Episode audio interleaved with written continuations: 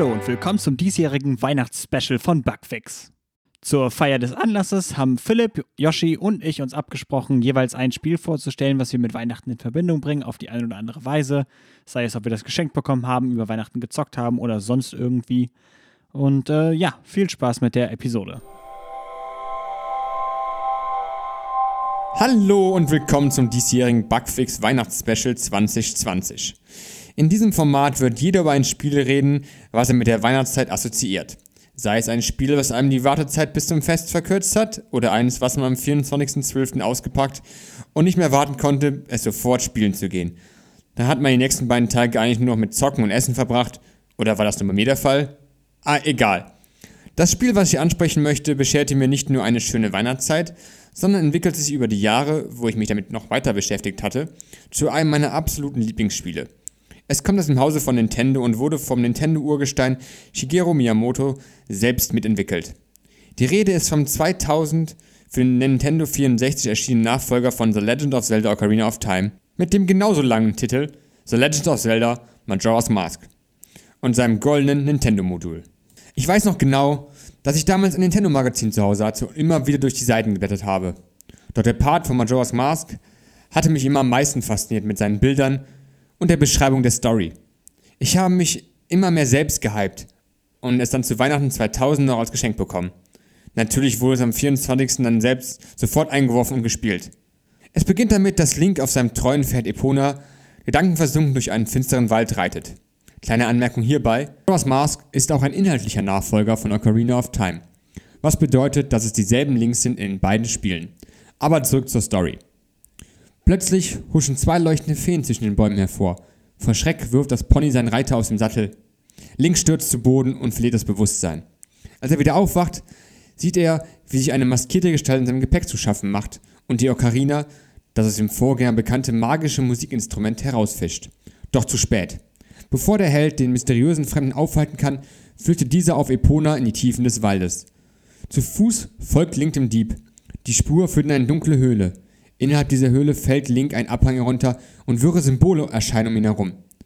Hier gibt es eine weit verbreitete Theorie, dass Link entweder bereits in den Wäldern verstorben ist, da er sich verlaufen hat, oder er spätestens durch diesen Sturz das Zeitliche gesegnet hat. Aber im Spiel zu sehen ist ein schreiender Link, der in die nicht enden wollende Tiefe stürzt. Aber statt eines tödlichen Aufpralls erwartet ihn aber lediglich eine unsanfte Landung. Benommen rappelt sich Link auf und steht dem Dieb gegenüber. Der Fremde mit der mysteriösen Maske stellt sich als Horrorkid vor. Doch anstatt das gestohlene Musikinstrument wieder herzugeben, verwandelt dieser Link mit einem Zauberspruch in einen Deku, eine Art Baummensch. Statt einer Nase trägt Link einen Ast im Gesicht, kein Haar, sondern grünes Blattwerk wuchert unter der Zipfelmütze hervor. Lachend macht sich Horrorkid davon. Der bemitleidenswerte Link verliert dessen Spur, findet aber den Höhlenausgang und landet schließlich auf dem Marktplatz einer unbekannten Stadt. Allerlei Menschen eilen durch die verschlungenen Gässchen. Eine Gruppe Handwerker ist damit beschäftigt, Jahrmarktbuden zu errichten und ein bellender Hund springt durch das bunte Treiben. Fast wie in Hyrule, denkt Link. Doch als sich sein Blick gen Himmel wendet, stockt ihm der Atem. Ein gigantischer Mond mit einem diabolisch grinsenden Gesicht prangt in bedrohlicher Nähe am Firmament. Es stellt sich heraus, dass Link nach dem tiefen Sturz nicht mehr in seiner Heimat, sondern in einer geheimnisvollen Parallelwelt namens Termina weilt. Wenn er genauer hinschaut, sehen die Personen auch alle aus wie Leute, die er aus Hyrule kennt. Und das ist ein weiterer Punkt, weswegen Link bereits verstorben sein und das Spiel seinen Weg ins Jenseits beschreibt. Der riesige Mond nähert sich seit geraumer Zeit der Erde. Trotz des anstehenden Karnevals haben viele verängstigte Bewohner die Stadt bereits verlassen. Nur drei Tage bleiben, bis der übergroße Felsbrocken auf Termina niedergeht. Seine einzige Hoffnung ist ein mysteriöser Maskenhändler, der ebenfalls von Orchid bestohlen worden ist. Das Diebesgut war der Namensgeber dieses Spiels, nämlich die Majora's Mask. Ein mächtiges, aber ebenso bösartiges Wesen in Form einer Maske, dessen einziges Ziel die Zerstörung von Welten ist. Es hat von Horrorkit Besitz ergriffen und will mit Hilfe des Mondes nun Termina zerstören und alle darin lebenden Wesen. Der Maskenhändler bittet Link darum, die Maske zurückzubringen und kann ihm sogar helfen, seine alte Gestalt zurückzuerhalten. Mit diesen neuen Infos macht Link sich auf den Weg, um Termina vor seinem Schicksal zu bewahren, und dafür bleiben ihm nur drei Tage. Einer der wichtigsten Faktoren in diesem Zelda-Spiel ist die Zeit. Wo bereits im Vorgänger der Tag- und Nachtwechsel eine wichtige Rolle gespielt hat, so ist auf diesem Modul der komplette dreitägige Lebensrhythmus eines ganzen Landes gepackt worden. Jeder Bewohner des Landes geht seinen ganz persönlichen Alltagsgeschäften nach und ergeben sich immer mal wieder Nebenaufgaben an bestimmten Tagen zu bestimmten Uhrzeiten. Eine Uhr am unteren Bildrand zeigt den jeweiligen Tag und die Stunde an. 60 Minuten Spielzeit entsprechen dabei einer Minute tatsächlich gespielter Zeit. Theoretisch bleiben euch somit nur 72 Minuten, das Mysterium um Termine zu lösen. Ihr fragt euch, wie ihr alle die Aufgaben, die euch erwarten, innerhalb dieses kurzen Zeitlimits schaffen sollt. Die Lösung ist eure Ocarina der Zeit. Ihr bekommt sie relativ schnell im Spiel wieder zurück. Doch ist damit nicht das Problem mit dem Mond gelöst. Wie im Vorgänger könnt ihr dem magischen Musikinstrument verschiedene Melodien entlocken, mit denen ihr die Zeit vor- oder zurückstellen oder sogar langsam ablaufen lassen könnt. Mit dieser Ausrüstung könnt ihr euch zusammen mit Link auf die Suche machen, um zu verhindern, dass der Mond ein ganzes Land auslöscht. Wer Ocarina of Time gespielt hat, wird mit der komplexen Steuerung auf Anhieb zurechtkommen. Die C-Tasten könnt ihr individuell mit Ausrüstungsgegenständen wie den Bogen, Zaubertränken oder Bomben belegen. Mit dem B-Knopf schwingt ihr euer Schwert. Auch die Multifunktionstaste A wurde beibehalten. Je nach Situation fangt ihr durch einen Druck Gespräche an, klettert Leitern hoch oder nutzt die Spezialfähigkeit einer Maske. Richtig gehört, Masken spielen ebenfalls ein zentrales Thema in Majora's Mask. Insgesamt 20 Gesichtsbedeckungen sind in weiten Terminus versteckt. Mit einigen Masken könnt ihr Gesprächspartner täuschen und entlockt ihnen geheime Informationen. Andere, wie die Kabum-Maske mit ihrer mächtigen Sprengkraft, verleihen euch spezielle Fähigkeiten und ist Ersatz für Bomben und der Einsatz von Herzen. Die seltensten Exemplare sind die Verwandlungsmasken. Hiermit mutiert ihr in die unterschiedlichsten Rassen Terminas. Als Deko verschießt ihr in Ego-Perspektive Blubberblasen. In Gestalt eines fischähnlichen Soras werdet ihr zum Tieftaucher und könnt sogar auf dem Meeresboden wandern oder mit dem Goron könnt ihr euch rollend superschnell über die weiten Terminas bewegen. Die für Zelda typischen Dungeons dürfen natürlich auch nicht fehlen. Aber sie sind nicht der zentrale Bestandteil des Spiels, sondern die zahllosen Nebenaufträge stehen im Vordergrund eurer Tätigkeit. Oftmals gibt es je nach Tageszeit für die Mini-Aufgaben verschiedene Lösungswege. Als kleine, aber unverzichtbare Hilfestellung erhaltet ihr nach kurzer Zeit ein Notizbuch. Hierin wird jede Person vermerkt, die euch mit euren Sorgen und Nöten betraut. Ein Zeitstrahl zeigt an, zu welcher Stunde ihr nach des Rätsels Lösung Ausschau halten solltet. Es gibt kein klassisches Tagebuch, keinen goldblinkenden Weg zum Ziel und keine Flut von irgendwelchen Hinweisen. Und selbst wenn man so mal etwas länger grübelt, tut das in der Zeit von modernen Spielen mit all ihren Markierungen und Hinweisen unheimlich gut. Aber der Klassiker Majora's Mask ist in vielen Bereichen auch der unübersichtlichste, mitunter nervigste sowie anspruchsvollste innerhalb der Zelda-Reihe. Dazu kann ich nur sagen, dass ich noch relativ jung war, als ich es gespielt habe und leider am dritten Dungeon stecken geblieben bin, bis ein etwas älterer Kumpel das Spiel von mir ausgeliehen hatte und es auf Anhieb durchgespielt hatte. Er konnte mir dann die Kniffe zeigen, um den Dungeon zu schaffen, und ich habe das Spiel ganz anders wahrgenommen als zuvor. Dank eingebauter Batterie könnt ihr zwei Spielstände auf dem Modul sichern und der meines Freundes wurde auch erstmal für Jahre nicht gelöscht und galt als Backup, falls ich mal nicht weiterkommen würde. Das Geniale an Majora's Mask ist das, was nicht gesagt wird. Und lange bevor man mehr als die grundlegenden Masken oder Lieder anwendet, die Winde rufen oder Klone erschaffen, sorgt das auch für Neugier im Alltag. Wie komme ich diese Milchbar in der Stadt? Woher bekomme ich ein bestimmtes Lied, was mir neue Wege schafft? Wo ist der verflixte Bogen versteckt? Wie komme ich an die Schatzkiste da oben? Man läuft mit einem Haufen offener Fragen umher, die immer wieder dafür sorgen, dass man etwas zu tun hat. Und kaum hat man eine Antwort und dadurch eine Fähigkeit, öffnen sich schon wieder neue Wege. Sowohl hinsichtlich der Lieder als auch Gegenstände wird man viele Déjà-vus erleben, wenn man Ocarina of Time campt. Dazu gehört auch das aktive Kampfsystem, das angenehm dynamische Gefechte ermöglicht. Man kann Feinde anvisieren um dann um sie herum zu tänzen oder auszuweichen. Man kann sein Schild in jede Richtung halten, zu Bogen oder Bomben wechseln und muss vertikale oder horizontale Schläge gut timen, weil Monster vielleicht nur eine verwundbare Stelle anbieten. Das Problem, was viele in Majora's Mask sehen, ist der ständige Zeitdruck und der immer wieder unterbrochene Spielfluss durch Zurückspulen der Zeit, um den Mond nicht auf die Erde krachen zu lassen, denn dann heißt es Game Over.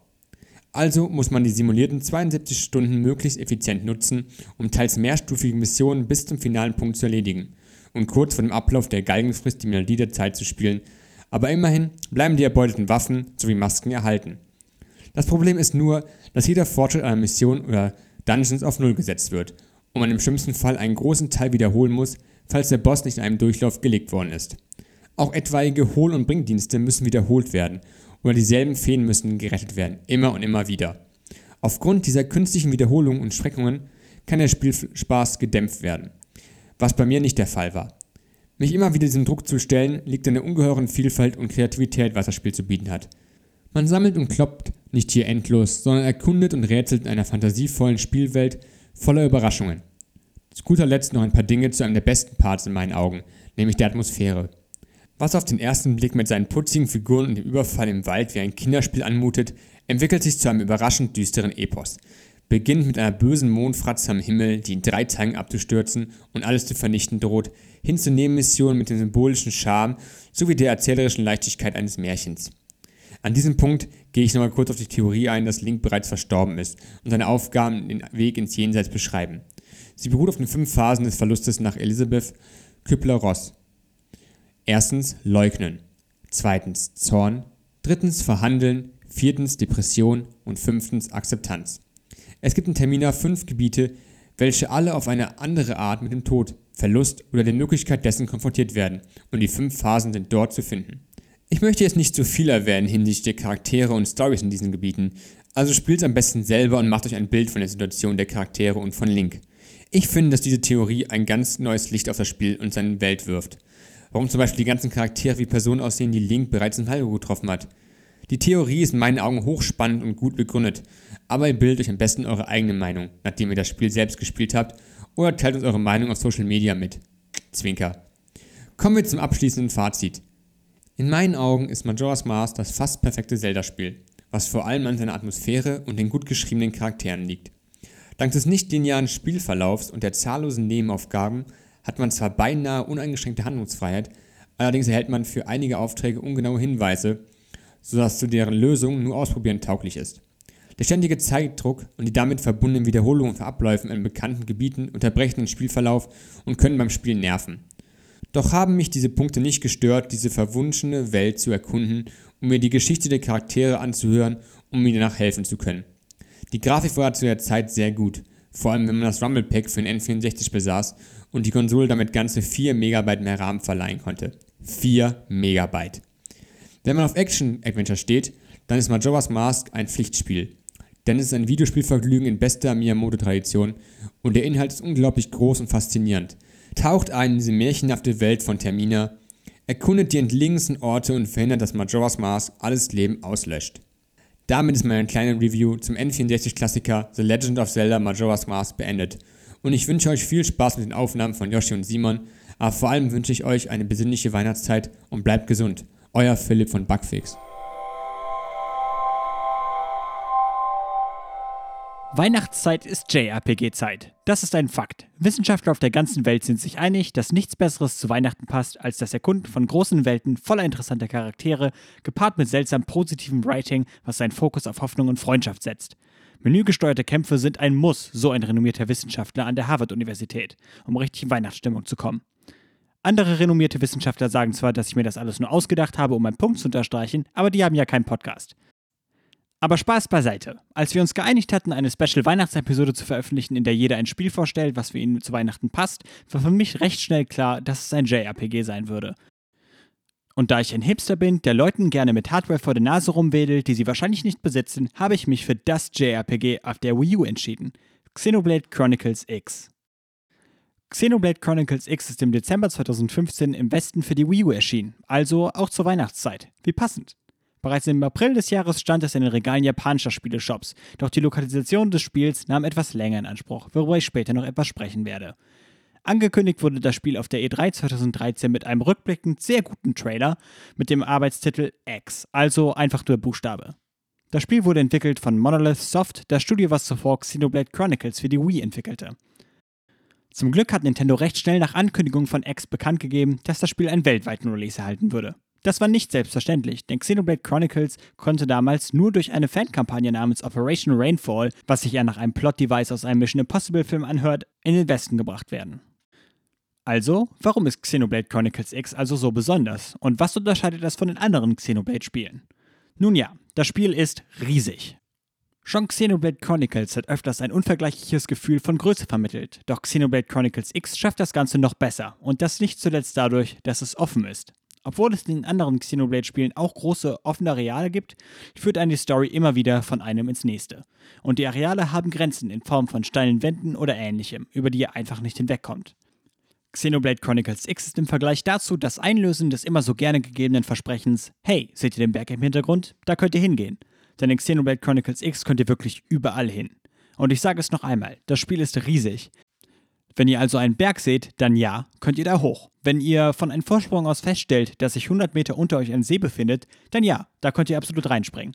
Wenn ihr bemerkt, dass der ganze Bereich, in dem ihr gerade unterwegs seid, von riesigen Ranken überwachsen ist, dann ja, könnt ihr euch einen Weg auf diese Ranken suchen und von oben auf den winzigen Punkt schauen, von dem ihr eben nach oben geschaut habt. Vielleicht erinnert euch das an ein anderes Spiel. The Legend of Zelda Breath of the Wild hat eine ähnliche Bewegungsfreiheit. Und ja, ich finde es durchaus vergleichbar. Nur, dass es bei Xenoblade X keine Ausdauerleisten gibt und bei Breath of the Wild keine coolen fliegenden Mechs. Aber dazu später mehr. Jedenfalls würde ich sagen, dass die Offenheit von Xenoblade Chronicles X überhaupt der Grund dafür ist, warum auch Zelda diesen Weg eingeschlagen hat. Denn, Überraschung, Monolith Soft, also die Entwickler von Xenoblade, haben an Breath of the Wild mitgearbeitet. Und zwar auch, weil sie so gut darin sind, offene Welten zu designen und das meiste aus limitierter Hardware herauszuholen. Denn es muss auch erwähnt werden, dass die Wii U eine Konsole ist, die hardwaretechnisch eher vergleichbar mit einer PS3 als einer PS4 ist und vor Xenoblade Chronicles X eher schlechte Ergebnisse eingefahren hat, wenn es um flüssige Open-World-Spiele geht. Das macht das Spiel noch beeindruckender, denn trotz der unfassbaren Bewegungsfreiheit, die ihr habt, läuft das Spiel mit sehr stabilen 30 FPS und nur einer kurzen Ladezeit, wenn ihr das Spiel bootet. In der gigantischen offenen Welt selber gibt es keine Ladescreens und auch Schnellreisen funktioniert ohne größere Unterbrechungen. Hört sich ja soweit sehr gut an. Doch was für ein Spiel ist Xenoblade Chronicles X denn dann?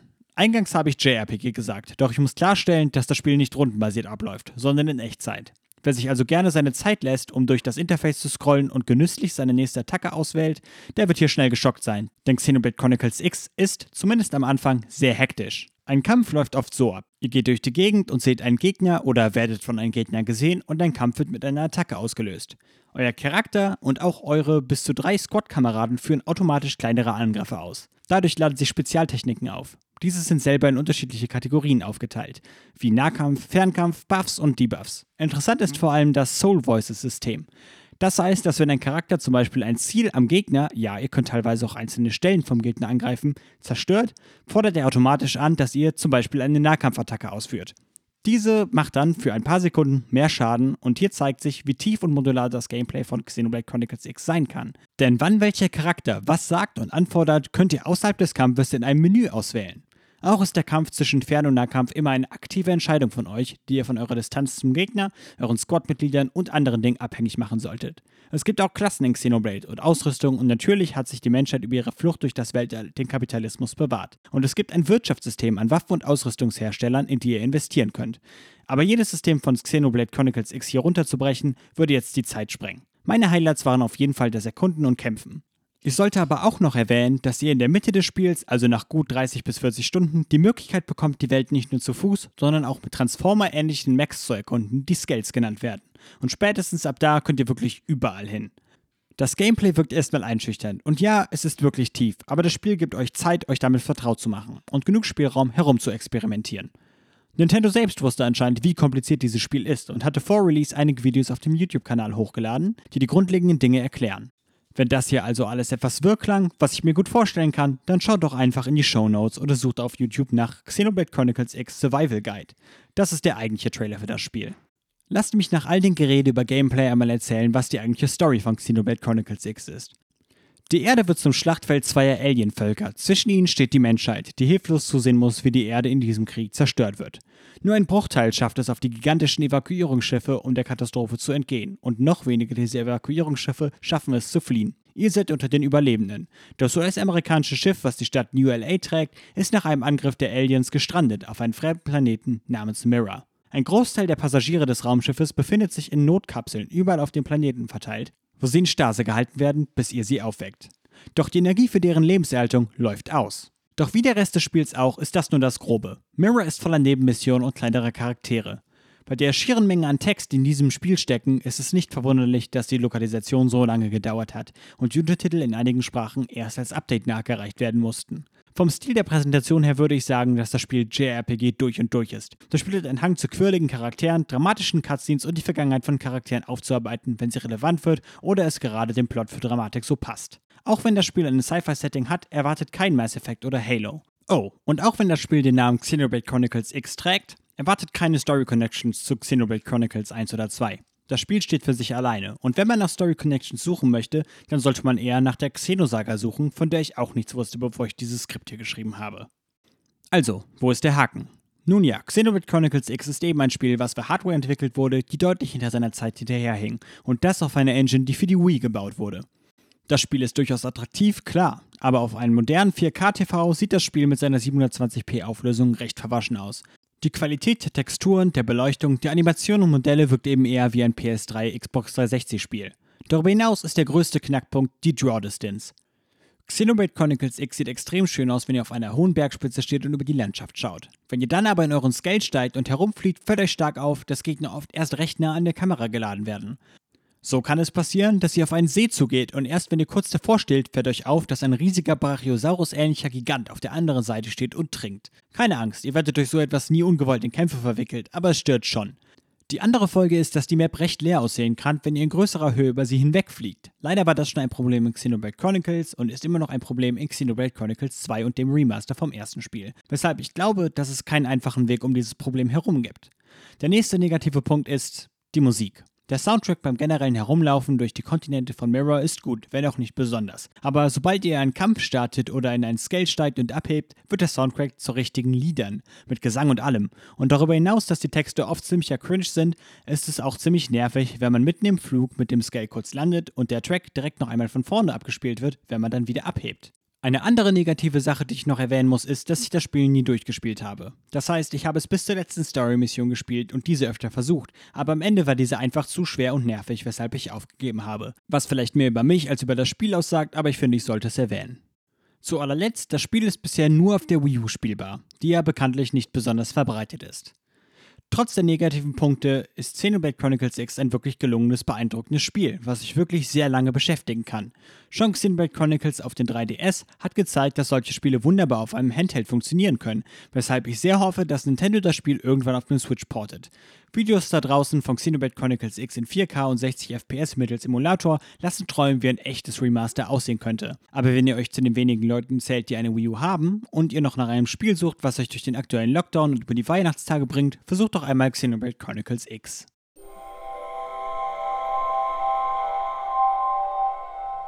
Hallo und herzlich willkommen zur Winterausgabe bzw. zum Winterspecial von Bugfix. Ich weiß leider nicht, wo ich an dieser Stelle sein werde, ob ich jetzt äh, den Anfang machen werde, das Ende oder ob ich mittendrin bin. Nichtsdestotrotz wünsche ich euch ein wunderschönes Fest und äh, jetzt schon mal von mir einen guten Rutsch ins neue Jahr. Und äh, ja, kommen wir zu meinem Spiel, was ich jetzt vortragen werde. Denn das Spiel, was ich vortragen werde, ist Harvest Moon A Wonderful Life, was damals 2005 beziehungsweise im Jahre 2004 äh, für die GameCube rausgekommen ist. In Japan hatte das ein Release im September 2003, das kam da also ein bisschen äh, fr äh, früher raus. Und in Nordamerika hatte das ein Release im März 2004. Warum ich eben das Jahr 2005 angesprochen habe, war, weil das Spiel Harvest Moon Another Wonderful Life die sogenannte Mädchenversion von Harvest Moon A Wonderful Life gewesen ist. Aber dazu komme ich später nochmal. Das Spiel kam damals für die GameCube, für die PlayStation 2 und auf dem PlayStation Network raus und wurde von Marvelous Interactive entwickelt. Ein Re-Release des Spiels kam damals für die PlayStation 3 und für die PlayStation 4 raus, weil es damals beim Port auf die PlayStation 2 von der GameCube ein paar Lag-Probleme gegeben hat und diese Edition hieß dann eine Wonderful Life Special Edition für die jeweiligen Konsolen.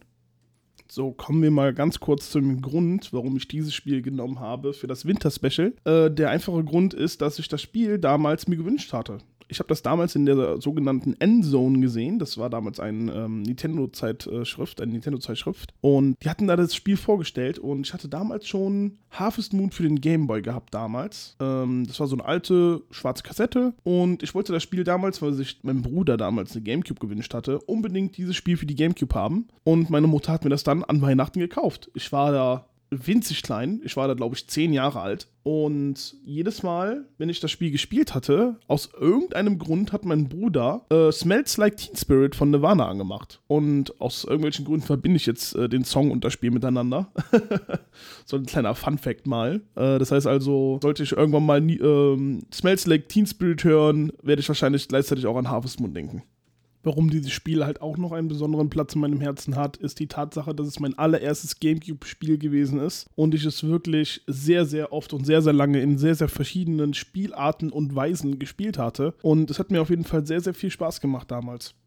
Bevor ich auf die Story eingehe bei dem Spiel, weil der Plot davon im Spiel, der ist ziemlich kompliziert, ähm, gehen wir ein bisschen aufs Gameplay. Wenn einer von euch schon mal ein Harvest Moon Spiel gespielt hat, oder nehmen wir mal ein aktuelleres Spiel. Äh, jeder von euch kennt wahrscheinlich das Spiel Stardew Valley. Ähm, Harvest Moon ist so gesehen der Vorreiter von Stardew Valley. Und zwar geht es in dem Spiel darum, dass man sich eine eigene Farm aufbaut, eventuell eine Familie gründet und äh, mit dieser Farm so gesehen auch Geld erwirtschaftet, damit man halt überleben kann in der Welt. Man fängt meistens mit winzig kleinem Land an, wo man nicht sehr viel drauf machen kann. Keine Kühe, keine Tiere und äh, meistens auch noch mit ein bisschen Geld, was dir entweder jemand äh, überlassen hat oder was du halt geerbt hast am Anfang des Spiels hat man zudem auch nochmal die Möglichkeit, sich äh, zwischen einem von beiden Hunden zu entscheiden. Der eine hat spitze Ohren und der andere hat halt so herabhängende Ohren, was ich ganz süß finde. Ich habe immer den Hund mit den herabhängenden Ohren genommen, äh, einfach nur, weil ich den um einige süßer fand.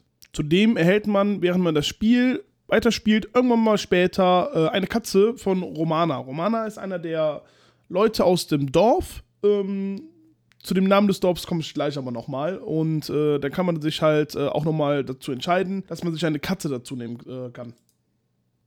Kommen wir jetzt aber mal ein bisschen zu dem richtigen Spiel. Ich habe gerade eben nur gesagt, dass es bei einigen Harvest Moon Teilen so und so ist. Bei dem Spiel ist es so, dass man vom ehemaligen besten Freund des verstorbenen Vaters, der in Vergiss mich nicht äh, Stadt, Vergiss mich nicht Stadt, was Vergiss mich nicht Stadt? Warte mal ganz kurz, das muss ich kurz nachschauen.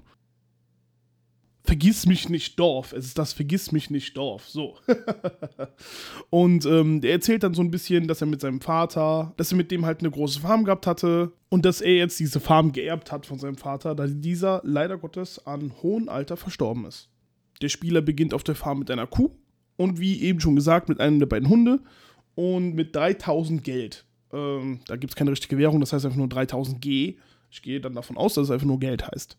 Und schon zu Anfang des Spiels gibt es eine Menge, die man erforschen kann. Es gibt äh, da unten im Dorf ein Meer, da kann man angeln gehen. Es gibt da mehrere Häuser, es gibt eine Bar. Es gibt dann nochmal in der Nähe eine Art ähm, Gärtnerei, wo man sich dann halt auch äh, Samen kaufen kann, Tomatensamen, Gurkensamen und so etwas, halt, was man halt zum alltäglichen Gebrauch in, auf einer Farm braucht. Da gibt es die beiden Brüder, äh, die machen Feuerwerke für die Stadt äh, jedes Jahr zu Neujahr. Das ist immer ganz cool. Die haben dann äh, in der Nähe von so einem Berg auf der linken Seite des ähm, Dorfes so eine kleine, ich sag jetzt mal, Feuerwerk-Werkstatt, könnte man meinen, ja genau, Feuerwerk-Werkstatt. Und mit denen kann man dann auch Minispiel spielen, aber das habe ich nie gewonnen damals. Und hinter der Farm gab es einen kleinen Wald, und dort kann man ähm, so kleine Zwerge sehen. Das ist ziemlich süß. Das sind die Zwerge des Waldes. Und wenn man nett zu denen ist, äh, kann man hingehen und die geben die dann so gesehen im, im, Laufe des Spiels dann bestimmte Boni, die sind dann nett zu dir, die können deine Sachen verzaubern. Das ist immer ganz süß gewesen. So im Laufe des Spiels stellt man dann auch fest, dass man den drei verschiedenen Frauen, der Celia, der Nami und der Muffy, ja, die heißen so, ähm, den Hof machen kann. Und man kann eine von den äh, drei Frauen dann im Nachhinein heiraten nach einem Jahr. Wie gesagt, man kann während des Spiels auch verschiedene Tiere kaufen. Man fängt, wie gesagt, mit der besagten Kuh an und äh, die Kuh gibt 40 Tage lang Milch und danach äh, hört sie auch auf, weil sie muss dann schwanger werden, um weiterhin Milch äh, absondern zu können. Und äh, ja, ich habe meine Kuh damals mal Doro genannt. Ich habe keine Ahnung, warum ich sie Doro genannt habe, aber das war halt so der Name, den ich dann immer verpasst habe. Äh, ich habe dann im Nachhinein äh, die anderen Tiere immer nach meinem Bruder benannt, Mario oder nach Freunden. Und das war halt auch immer ziemlich lustig. Hinter dem Kuhstall gab es natürlich auch ein Feld, wo man dann halt auch Heu abgrasen konnte, beziehungsweise Heu ernten konnte. Und ähm, ja, das hat mir auch immer wieder ziemlich viel Spaß gemacht beim Spiel. Das Spiel hatte auch einen eingebauten Stamina-Meter, den man nicht sehen konnte. Aber im Laufe des Spiels, wenn man zum Beispiel an einem Tag beginnt und man arbeitet auf den Feldern oder so, beginnt der Spieler auf einmal verschiedene Aktionen zu machen. Ganz kurz, entweder fängt er an zu schwitzen oder hat Durst oder er isst automatisch etwas, weil man kann in dem Spiel auch ähm, Essen kochen. Jetzt nicht so wie in den jetzigen Spielen, wo man so Sachen craften kann und so etwas aber man kann da halt Sachen äh, kochen, damit er sich halt selber seine Stamina regenerieren kann. Bei mir das Problem damals, ich habe alle meine Essenssachen immer verkauft um so viel Geld wie möglich zu haben. Und deswegen hatte mein Spieler nie zu essen gehabt. Und deswegen musste ich meine Tage immer relativ früh beenden. Bis ich das gecheckt hatte, äh, das hat schon ein bisschen was gedauert. Und dann im Nachhinein hatte ich das dann so gemacht, dass ich zwei, Fel äh, zwei Felder hatte. Das eine Feld war halt nur für Geld, das andere Feld war halt nur für Essenssachen äh, für meinen Charakter. Das war ganz lustig. Und im Nachgang, wenn man so das Spiel gespielt hat, man hat mit den Leuten ein bisschen was gemacht und man hat sich halt, ich sag jetzt mal, für eine Frau entschieden. Dann hat das erste Jahr aufgehört Und im zweiten Jahr, zweite Chapter könnte man dann so gesehen meinen, äh, was dann auch zwei Jahre anstatt nur ein, Jahr- ein Jahr ging, hat man dann geheiratet. Eine der beiden, äh, eine der drei Frauen, äh, ich habe immer Nami genommen. und ähm, dann hat man auch sein eigenes Häuschen, ich sag jetzt mal, erweitert. Da gab es ein Kinderzimmer im Nachhinein. Ja, und äh, man hatte dann im Nachhinein einen kleinen Sohn, der dann, je nachdem, was man für eine Frau genommen hatte, dann die Persönlichkeit auch von der Frau angenommen hatte. So langsam bemerke ich aber auch, dass mir das ähm, Gesprächsstoff ausgeht. Gesprächsstoff, ganz schwieriges Wort.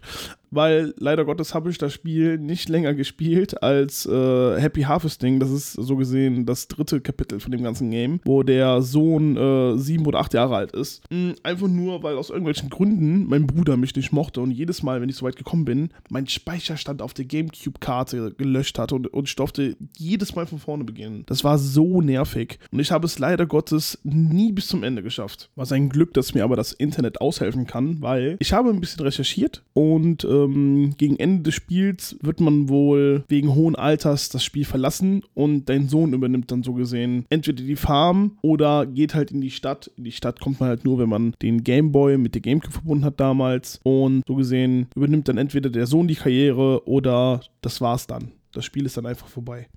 Für mich persönlich, ähm, das Spiel war einfach nur eins meiner ersten Gamecube-Spiele und deswegen ist es was Besonderes für mich gewesen damals.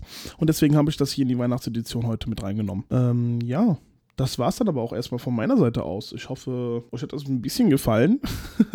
und ähm, ja, die Harvest Moon-Reihe, die ist ja jetzt äh, weit, weitestgehend bekannt, sage ich jetzt mal. Es gibt ja auch einen Wii-Ableger, einen Wii U-Ableger, einen DS, 3DS-Ableger und äh, wahrscheinlich demnächst nochmal einen Switch-Ableger. Und ähm, ja, in der Regel war es dann eigentlich von mir. Das war dann so gesehen Harvest Moon, A Wonderful Life, vorgetragen von Yoshi. ähm, ich hoffe, ihr hattet Spaß dabei und wenn nicht, nicht meine Schuld. Es ist was Besonderes für mich. So, ich wünsche euch dann noch einmal wunderschöne Festtage. Habt viel Spaß. Ich weiß, die aktuelle Zeit verbietet es uns, großartig zu feiern, aber ich hoffe, dass ihr dennoch ein wunderschönes Fest habt, irgendwie über, ich sage jetzt mal, über Skype, über Discord, dass ihr euch dort irgendwie treffen könnt, dass ihr dort irgendwie miteinander quatschen könnt und so. Übers Telefon euch frohe Weihnachten wünscht, euch doch irgendwie nochmal Sachen geschickt habt oder so über Amazon oder dass ihr eventuell euch Postkarten geschickt habt oder so. Ich hoffe einfach, ihr habt ein wunderschönes Fest. Deswegen reingehauen. Das war's von meiner Seite aus. Ciao. Das war's mit unserem Weihnachtsspecial. Danke, dass ihr so lange zugehört habt. Schreibt uns gerne auf Social Media, auf originell oder Flamingo, was eure Lieblingsweihnachtsspiele sind. Euren regelmäßigen Bugfix bekommt ihr wieder zum 11.01.2021. Bis dahin wünschen wir euch allen ein schönes und sicheres Weihnachtsfest und dass ihr gut und gesund ins neue Jahr kommt. Auf Wiederhören.